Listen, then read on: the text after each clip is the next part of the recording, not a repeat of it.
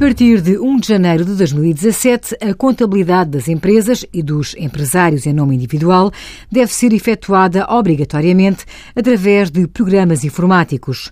Esses programas informáticos de contabilidade devem ter a capacidade de gerar o fecheiro de auditoria tributária, SAF-TPT, de acordo com a estrutura de dados em vigor.